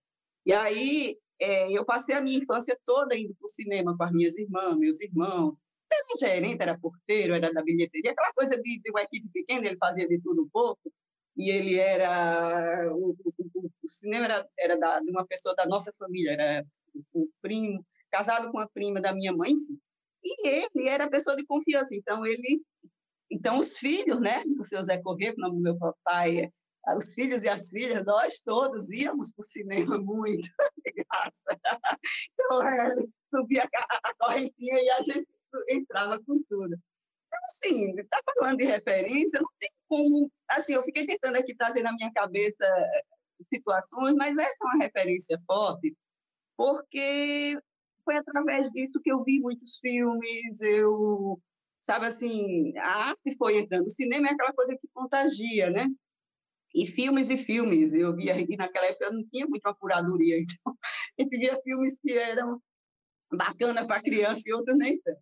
Mas, enfim, e depois, mas assim, tinha também, eu poderia aqui falar de irmãs, sabe, assim, uma irmã minha que, que, que, que também é uma, uma irmã por parte de pai só, que era uma pessoa extremamente afetiva, extremamente criativa, que também, de alguma maneira, trouxe uma energia muito forte uma outra irmã minha que, que, que, já faleceu, Elisa Magno, que também me trazia a vida toda, foi uma referência muito forte, ela arte educadora, a gente estudou junto, a gente cresceu junto, a gente pensou junto coisas, também sempre foi uma, uma referência forte.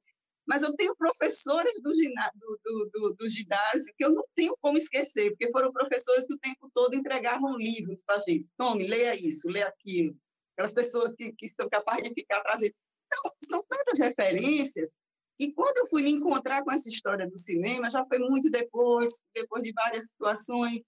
E aí, é, quando eu falo do meu pai, é porque, de fato, assim, é, é aquelas coisas mais novas, né?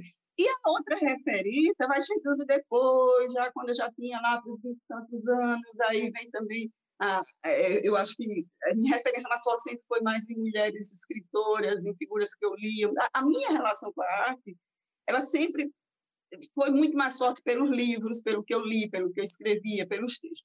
Mas, enfim, essas referências todas são amplas e são, né, é claro, sei lá, falar aqui de Anísio da Silveira por ser pioneira, por ser pelo que ela era, pela coragem, pela força, pela sensibilidade, enfim, tantos. Outro dia eu estava lendo uns textos da Nilda Leão, ela é uma mulher dos anos 70, mas também uma mulher brava, que fez tanta coisa bacana, e ela falava, ela fazia umas reflexões sobre aquela sociedade machista.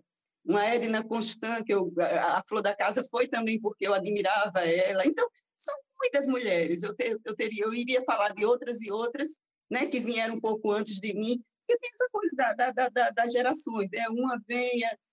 E aí, eu acho que eu, de alguma maneira, quando eu estava ali começando a fazer as coisas, e é por isso que eu digo que eu também dei muito ponto de faca, assim, foi meio que na vontade, na vontade de fazer, no embalo.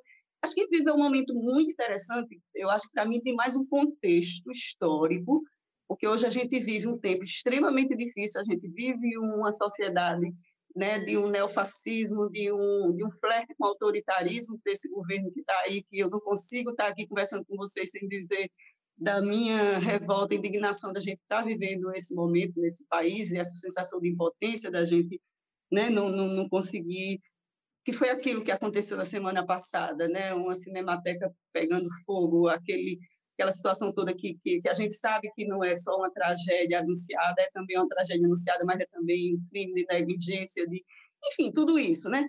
Mas eu estou falando disso para dizer que a gente viveu uma fase que foi. Hoje a gente percebe que a fase que a gente viveu dos anos 2000, entre 2002, 2000, 2002, 2004, até 2012, 2014, 2016, esse período, mas principalmente essa década, que foi uma década que é uma exceção na história do Brasil, né? Assim, porque foi um período onde era permitido sonhar, onde a gente, de alguma maneira, estava é, muita vontade de fazer muita coisa, a gente mal tinha tempo, porque a gente queria fazer muita coisa, porque o cenário, a, a conjuntura permitia que a gente sonhasse. Porque na época a gente nem tinha noção, né? De, depois de, dessa desconstrução toda que está acontecendo agora, a gente percebe. E no campo da cultura, praticamente a gente estava inaugurando algumas políticas públicas. A gente, então, tem, aconteceram algumas coisas que, algumas muito legais, mas outras nem tanto, por conta até de uma certa pressa, de uma certa vontade de fazer tudo, de fazer acontecer, de não parar muito para pensar. Porque quando o cenário é propício, a gente se sente incentivado, a gente quer fazer, a gente junta. Então, também tinha isso, né? E aí, aquele cenário daquela época era de muita convergência, e a gente convergiu muitas pessoas bacanas, e eu já, uma pessoa, já numa faixa etária é, e, e convivi com pessoas mais jovens, né? Eu, eu, eu tinha, é, é, como é que se chama? Convivi com pessoas 10 anos mais jovens, 20 anos mais jovens, e era muito contaminado, muito contaminada pela essa, por essa energia juvenil, por essa é, garra, por essa vontade, por essa criatividade, né? Dessa turma aí, né? Que Larissa era uma das, assim, eu acho que por isso que eu fico muito feliz sempre que eu falo do Alagoa, porque eu sinto que também, né? Tem a ver com tudo o que acontecia naquela época. Larissa sempre lá com, com, com a pesquisa dela, com a, né, com, a, com a vontade de fazer o catálogo, sempre falando desse catálogo, e outras pessoas, cada uma é, é, é já citou algumas, né? Natasca Erundais, Liz, você falou da Mana, enfim, tantas e tantas pessoas, né? Que, de alguma maneira, eu lembro das pessoas todas que frequentavam os diversos cursos, oficinas, o cineclube. Teve um momento do cineclube que eu já nem estava aqui, que eu estava morando fora, e que era, assim, só de ver os cartazes, a Alice também, né? Os cartazes, as coisas todas, eram muito bacanas, muito criativas. Mas, assim, quando eu falo de uma época, é quando a gente, de certa forma, é influenciado por pessoas, mas também por situações. Então, de alguma maneira, a gente vivia essa situação. Mas as influências são várias. Assim, é, é, eu, eu, eu também eu tenho uma dificuldade imensa, mas é uma questão muito minha, viu? Me desculpem, mas assim, sempre que me per perguntam quais os filmes, aí dá um branco, eu não consigo, assim, é, é porque eu, eu, é tanto filme que eu já, já vi, gostei, ou quem são os nomes aí, dá um branco. Mas, assim, mais para situar, é, é, é, isso. Tem uma coisa que eu queria comentar, porque tem tudo a ver com o que a gente está falando aqui, mas só para dizer de quanto eu percebo é, essa situação do tempo, das coisas que vão, vão acontecendo ao longo do tempo. Então, eu hoje estou muito impactada por alguns filmes, não sei se vocês sentem isso, alguns filmes que eu estou assistindo, né? Não sei se vocês estão percebendo, vários filmes, né? Netflix, esses canais todos aí de muitos filmes onde está se trazendo à tona histórias negadas de mulheres, né? Semana passada mesmo já vi lá que tá, tinha, já fui assistindo logo Antônio, uma sinfonia, né? Que é de uma maestrina, que foi pioneira. Aí é, teve aquele outro filme que foi daquela figura que ganhou dois prêmios Nobel, que inventou e tal, uma, uma coisa super importante para a química, para a ciência. Eu até tinha um livro aqui da Aí tem aquele filme que, que eu vi, foi Larissa que ficou lá colocando no Facebook, fui lá vendo a mulher pioneira da, da, da, da do cinema. Então, vai assistindo esses filmes, e tem outros, outros que eu não estou lembrando agora, mas eu ultimamente tenho assistido vários, porque eles são resultados dessa geração, de alguma maneira. Tem aí uma turma que vem já de um certo tempo, não é de agora, não que é só agora que começou a se pensar nisso, mas também tem a ver com cotas, né? também tem a ver com, com, com um forçar a barra, né? Isso eu estou falando também porque eu me lembrei dessa história de cotas. Vamos forçar a barra para participar e tal, para que essa é, tem uma coisa que eu gosto de ver esse filme, mas me dá também uma certa sensação de raiva. Às vezes teve filmes desses que eu assisti e fui dormir meio que inquieta, sentindo raiva, sentindo. É, é porque a gente diz, gente, como é que pode esses filmes todos, sabe, assim, essas histórias todas negadas durante tanto tempo, como é que pode, né? Então, acontece isso. É, mas, de alguma maneira, tem mulheres, essa história do, do, do feminismo, do movimento feminismo, feminista, no cinema brasileiro, por exemplo, alguns acontecimentos muito importantes também na década de 70, sabe, de algumas mulheres que na década de 70 chegaram, fizeram determinados filmes muito interessantes, trouxeram determinadas temáticas também como protagonista, como história, enfim, não só como diretor, enfim, essa coisa do feminismo ela vem, de, de, de épocas, né? A gente, na, no século XX, na década de 20 e 30, a gente viveu também fases importantes do feminismo. Então, o feminismo tem fases, tem épocas. Agora, umas gerações, elas vão pegando determinados aspectos. É que há determinados focos diferentes de como cada geração percebe, como cada geração vivencia é, a minha geração, por exemplo, nós tínhamos um, né, eu sou daquela geração muito influenciada pelas as ideias marxistas de esquerda, muito, de alguma maneira, a gente já vinha assim, eu sempre fui muito influenciada por, por, por ideias feministas, não, não esqueço meus 19 anos lendo o livro de, de, de esse mundo de Beauvoir e assim segundo sexo para mim foi importantíssimo durante muitos anos e outros e outras. Então assim as ideias feministas chegaram para mim né não foi tão tarde eu já tinha. Mas é diferente como a gente vivencia as ideias feministas em cada geração. E a diferença que eu vejo da minha geração para uma geração como essa da Rose como essa talvez a mais nova ainda que já vem com outros aspectos já então, assim, eu não tenho nenhum problema de, de, de, de, de me colocar assim, olha, eu acho que determinadas coisas da nossa geração não, não enxergava dessa forma, mas que está tudo bem, eu acho que nem tem o certo, nem tem o errado, nem tem o que fez isso, é a postura de cada época, sabe? É o que cada pessoa, cada situação, cada consegue enxergar. Assim como também os homens, alguns acompanham mais, outros menos, porque machismo também faz muito mal para os homens, né? Então, são muitas camadas de machismo para desconstruir nos homens, para desconstruir nas mulheres, né? para desconstruir nós mesmos. Eu também sei das minhas camadas que, ao longo do tempo, eu fui tentando desconstruir e outras não. Enfim, também para dizer que é muito múltiplo essas referências e eu diria que a minha referência maiores mesmo foram essas, assim, que chegam pela literatura.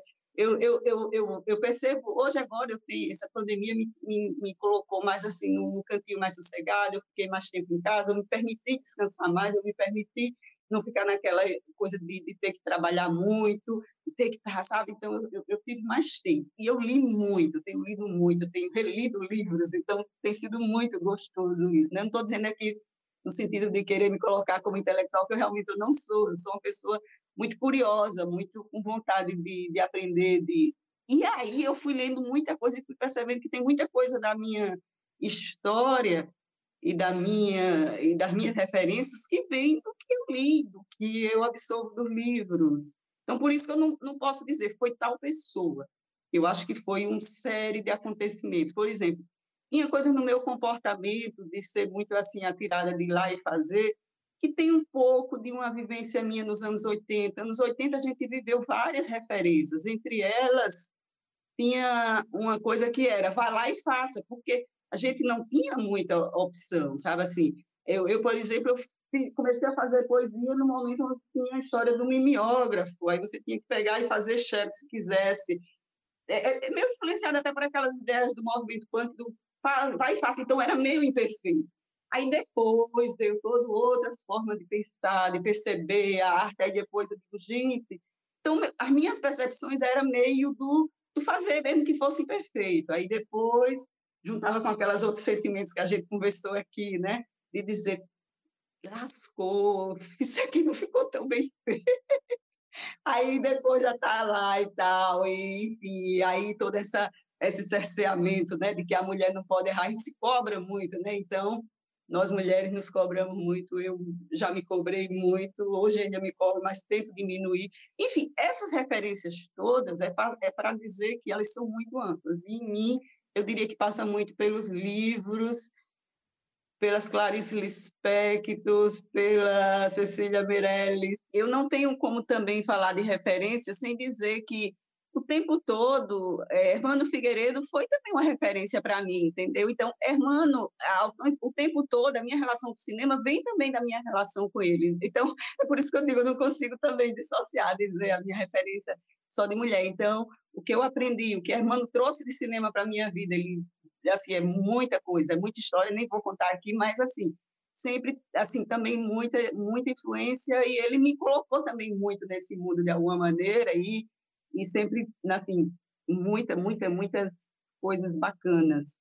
É, e eu falei já, mas assim, falando aí, eu não tenho como também não lembrar da Alvinha, de quanto a gente, de alguma maneira, sonhou junto, né? uma figura assim, emblemática na cultura de Alagoas e que foi da minha época, da minha, da minha idade, mas também uma pessoa importantíssima, que eu também, junto com ela, mas assim, tinha tantas outras pessoas, o problema de citar nome é isso, é porque a gente fica depois lembrando de outras e outras, mas como eu citei tantas outras aí, Flavinha, que também já foi falada aí, Anne, Anne Oliva, lembro muito, a gente trabalhou junto.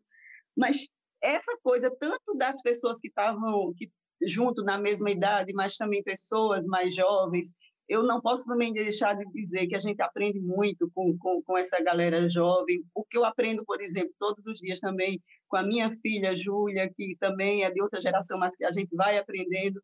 Enfim, eu acredito muito nessas trocas, né? Então, é, é nesse sentido de tantas e tantas outras pessoas. Mas eu queria citar, por isso que eu acho que a, a pergunta de referência não é só nome, é mas tem um filme nessa galera jovem, dos filmes novos que eu vi, que me impactou, que eu gostei pra caramba, foi da Beatriz. Subsidência, sim, sobre essa tragédia né, da, da, da proporcionada pela Braskem em Maceió. Então, aquele filme desses dessa leva mais recente me, me, me, me, emocionou muito, me deixou muito assim inquieta, querendo sair assim da cadeira, né? E, e gostei, eu tinha conhecido, visto a, a Beatriz na, na, na, no curso que a gente deu, mas assim ter ter visto o filme. Então assim, eu quero falar aqui em termos de referência de um filme potente feito por essa galera jovem, e aí eu também queria falar disso, dessa importância que é ter visto aquele filme, e um filme necessário para essa conjuntura, para esse momento que a gente está vivendo. As, as, jovens também que eu convivi na ideária, que também muito me ensinaram, é porque a gente estava ali num processo muito rico. Enfim, é muito variado. Subsidência que foi pauta do nosso último programa lançado com o tema Filmes Possíveis, com a presença da incrível Beatriz Vilela, diretora dessa obra, e que tem a Jéssica Geisa, maravilhosa, incrível, interpretando. Se citar a atriz, minha gente, tem Ivana Isa, tem Laís Lira, tem uma galera aí que merece ser citada. Esse, esse tema, na verdade, merece ser uma série né, especial. Renderia vários programas, parte 1, parte 2. Tudo tenho que contribuir, mas para o nosso podcast aqui, acho que são as, as, as meninas, as mulheres com quem eu trabalho, assim, com quem eu trabalhei, eles foram extremamente importantes assim para o meu crescimento, com quem a gente discute e fala tudo, as minhas amigas do Mirante, a Bea, Bia Vilela, Tati Magalhães, Maísa, Larissa, lógico, né? Larissa, Karina e Ismélia Tavares, é uma pessoa que eu gosto muito, que a gente troca figurinhas assim, Amanda Duarte, Amandinha, Jéssica Patrícia, ou Jéssica Conceição, depende do dia como ela vai usar o sobrenome. São mulheres extremamente importantes, assim, e que a gente aprende sempre, assim, na Tasca também, um amorzão. Na Tasca é maravilhosa, assim, acho que a gente tem, todo mundo tem esse encontro e, e uma mulher que eu admiro, assim, o trabalho é Laís Araújo, acho o trabalho dela muito interessante. É uma garotona que estudou e está fazendo seus filmes. Gosto bastante dos, dos filmes dela. Cidade Líquida, para mim, é um documentário muito massa. E, e é isso aí, gente. Acho que a gente está o tempo todo é, trabalhando. Flavinha, Flavinha. Flavinha é a referência do ateliê.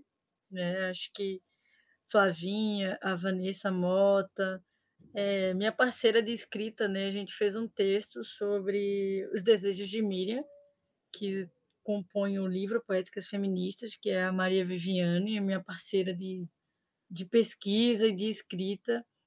E a gente faz um, uma, um breve panorama né, sobre os, os editais né, da Secult, e acho que é interessante. O livro está disponível, né? É, ele é um e-book e acho que pode contribuir um pouco assim a gente pensar essa política de editais. A Mari, a Mari, né? A Mari ela foi muito importante para a gente assim no, no ateliê, onde a gente pôde entender um pouco né, do, do que era dirigir, é, pensar outras coisas, e eu acho que Mari Bernardes ela é uma pessoa muito, é, é muito admirável, assim, como ela passava e, e, e o conhecimento dela para gente, assim.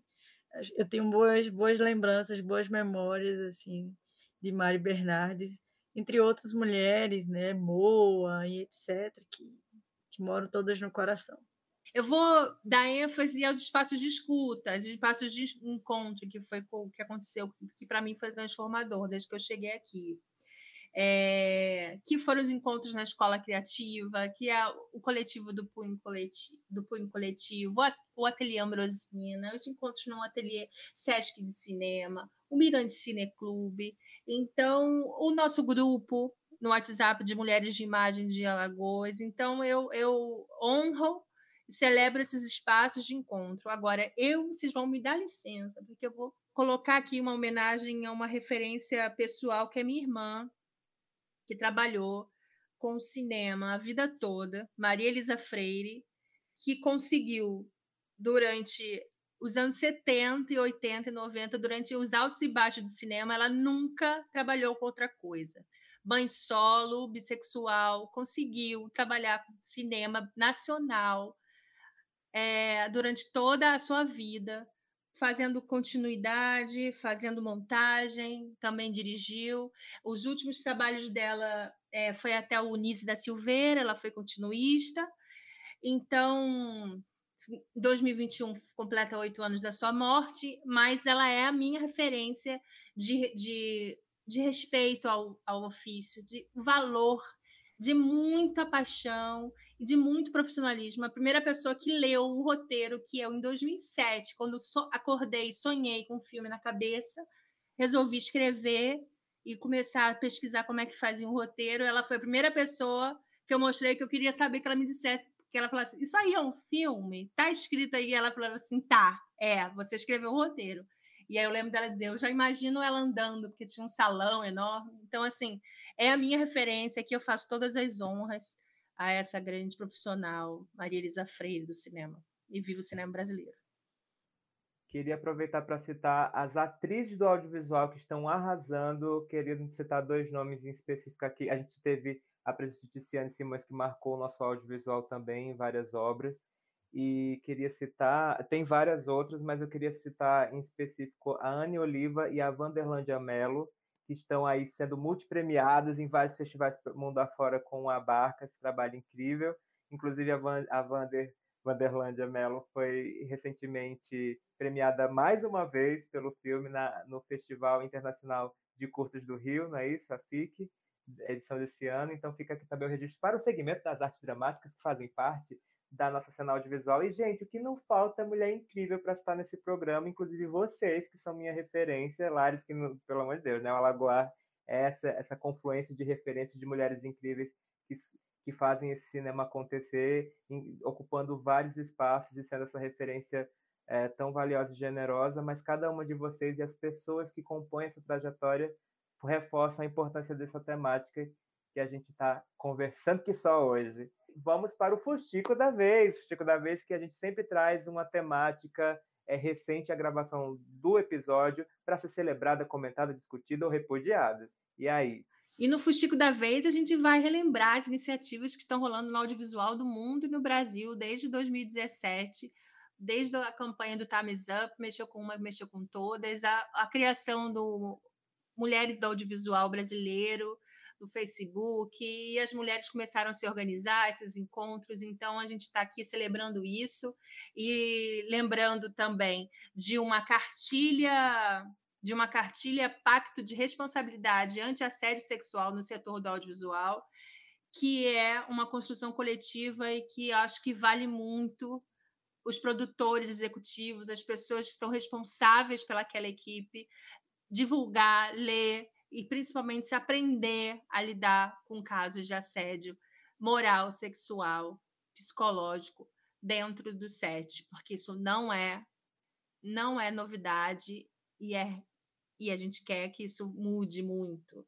E aí, só lembrando também, que tem um pouco a ver com esse assunto, o teste de Bedel, não sei se a, a nossa audiência conhece, mas tem um selo, foi criado também por iniciativa de mulheres brasileiras, que é um, um, um, colocar em filmes que passou nesse teste ou não passou nesse teste. Esse teste consiste em, basicamente, responder três perguntas.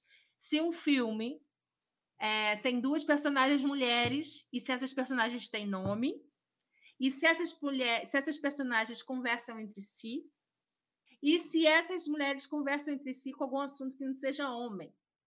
E aí a gente pode ficar muito chocado, porque são poucos os filmes que passam nesse teste respondendo sim a todas essas perguntas.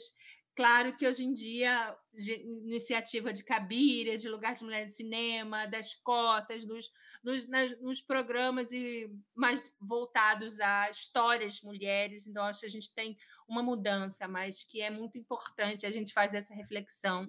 Então, quem não conhece o teste Bedel, vale a pena, muito, porque é Impressionante. Fuxicos urgentes e da vez, dessa vez, de todas as outras, não é mesmo? E aí, Lares, vamos de dica lagoar. A gente vai agora ouvir a dica pescada do www.alagoar.com.br com você, Lares. Então, dica lagoar é justamente um convite, né? A gente falou nesse episódio do filme de Regina, Um Vestido para Lia. E é um convite para conferir o roteiro que está disponível no espaço de roteiros do Alagoar que é possível acessar pelo menu Acesse. Né? Lá a gente tem, entre os conteúdos disponibilizados, roteiros e etc. Justamente porque pode ter lá também roteiro, storyboard, outras referências que é, embasaram os filmes que foram feitos. Né? E um vestido para Lia, que tem a direção de Hermano Figueiredo e Regina Barbosa, está lá com o roteiro disponível. Sempre importante lembrar que o tema é mulheres, mas a gente está lutando por diversidade nesse tema mulher, que sejam mulheres no plural, porque, como diz a filósofa e incrível artista Linda Quebrada, a mulher não existe, existem milhares, existem melhores, existem mulheres no plural. Então, que tenham mais mulheres de todas as formas, de todas as corpas, de todas as identidades de gênero, de sexualidade possíveis, de etnias, dos povos originários, pessoas com deficiência, que existam mulheres, que, essas, que o feminino e o feminismo seja celebrado, contemplado e apoiado de verdade por todas, todos e todos. E é graças a essas mulheres que a gente quer que sejam parte dessa transformação e que são essa força transformadora que a gente vai aplaudir a presença de Regina Barbosa e a todas as profissionais da nossa cena audiovisual. Alagoana Nordestina e do Brasil, palmas para vocês! Arrasa. E aí, Regina, a gente já aproveita essa salva de palmas calorosa para pedir que você nos fale os seus arrobas e recados finais do nosso programa. Vê só, eu, eu acabei esquecendo de falar, estou na produção do Mundo Vinil, que é o, uma série web do Hermano, que é sobre vinil, histórias, muitas histórias, histórias múltiplas sobre música, e eu estou na produção, então quero que vocês participem, que ouçam. Eu estou lá. É uma série muito interessante, está no YouTube, então, no Mundo Vinil, Instagram e, e no YouTube também. Participem lá. E a minha história, que eu também vou chamar aqui, que vai revelar mais ainda o quanto eu sou essa coisa que eu falei no início, potencial, múltipla, é que o que está fazendo a minha cabeça nos últimos tempos é a paisagismo, a jardinagem, o mundo das plantas, totalmente apaixonada. É, se alguém quiser encontrar comigo, vai me encontrar mexendo no jardim, ou planejando, ou estudando sobre jardim. O meu endereço é plantagens, plantagens da Regina, arroba plantagens da Regina no Instagram, e é lá onde eu conto um pouquinho dessas minhas histórias, porque realmente é fascinante quanto eu tenho. Estou fascinada por isso aí, ainda vai render muitas histórias. Tem até uns projetos audiovisuais meus que estão com essa temática aí de planta, mas que estão parados, porque essa ancina está o tempo todo parada, tá essa coisa travada nesse país. E a minha, minha fala também aqui é muito no sentido de que nós possamos vislumbrar, lutar por um Brasil diferente, gente. Gente não pode encarar como normal isso que a gente está vivendo no país e tem que lutar por um país melhor, porque por mais que estejamos falando de várias coisas, mas é terrível isso, essa era esse esse tempo fascista. A gente tem que de alguma maneira também derrubar, também desconstruir, também é, é, sonhar com um Brasil melhor que possa acontecer é, adiante. Mas é isso, estou por aí, sou Regina Barbosa e gostei muito de estar aqui com vocês. E a gente amou. E sigam então arroba Plantagens, projeto incrível também da Regina. E aí, Rose, quais são os arrobas e recados finais? Oi, gente, como eu falo, sigam sempre o Mirante Cine Clube vendendo jabá, a gente faz debates no primeiro sábado ou no segundo sábado do mês. É, estamos fazendo via Google Meet. Sigam lá o arroba, tem o link do, do, do filme do mês. Debate garantido. E é isso aí, gente. Foi um prazer escutar a Regina hoje. Agradecida pelo compartilhamento de sua visão e suas experiências. Fiquei muito feliz em, em conhecê-la virtualmente esse ano e teremos oportunidades, né, de, de conseguir angariar umas plantinhas também e conhecê-la pessoalmente. Gratidão. E você, Beth, seus closes, arrobas e recados finais? Foi ótimo mais uma vez. Também prazer, Regina, de conhecer, te ouvir. Que bom. Já, já conhecia você de muito falar, pela Larissa e pelo Ronald. Bem, vocês podem falar comigo no arroba Rotina Filmes, vamos conversar, ou não vai ter conversa, também um outro podcast que eu faço parte. Lares Lisboa, seus recados e arrobas. Então, você pode me encontrar no Instagram, arroba Lares Lisboa, arroba lá refletida. Né? Eu queria agradecer muito é, pelo encontro que tivemos hoje, especialmente a Regina Barbosa por estar aqui conosco né? Como eu sou eternamente grata pelos encontros que tenho com ela e pelos encontros que tenho com a equipe do Fuxico. Gratidão também a todos que nos escutaram, né? E a todos que divulgarem também. Um agradecimento especial. E é isso, gente. O meu arroba é ronsilva.art. Segue lá no Instagram. Continue nos acompanhando nas redes sociais, principalmente no Instagram, arroba Lagoari, arroba Rotina Filmes. Comenta lá, manda DM, manda e-mail para audiovisualagoas.gmail.com, que também é nosso Pix. Manda um Pix, qualquer valor tá valendo, a gente agradece demais. audiovisualagoas.gmail.com. Também a lojinha da colab55.com barra Alagoar. No link da bio do Alagoar você confere também a nossa lojinha com estampas maravilhosas, ser fuxiqueiro e fashion é a sua chance também de ficar bem fashion com os nossos produtinhos. E até o próximo programa. Cheirões, até mais!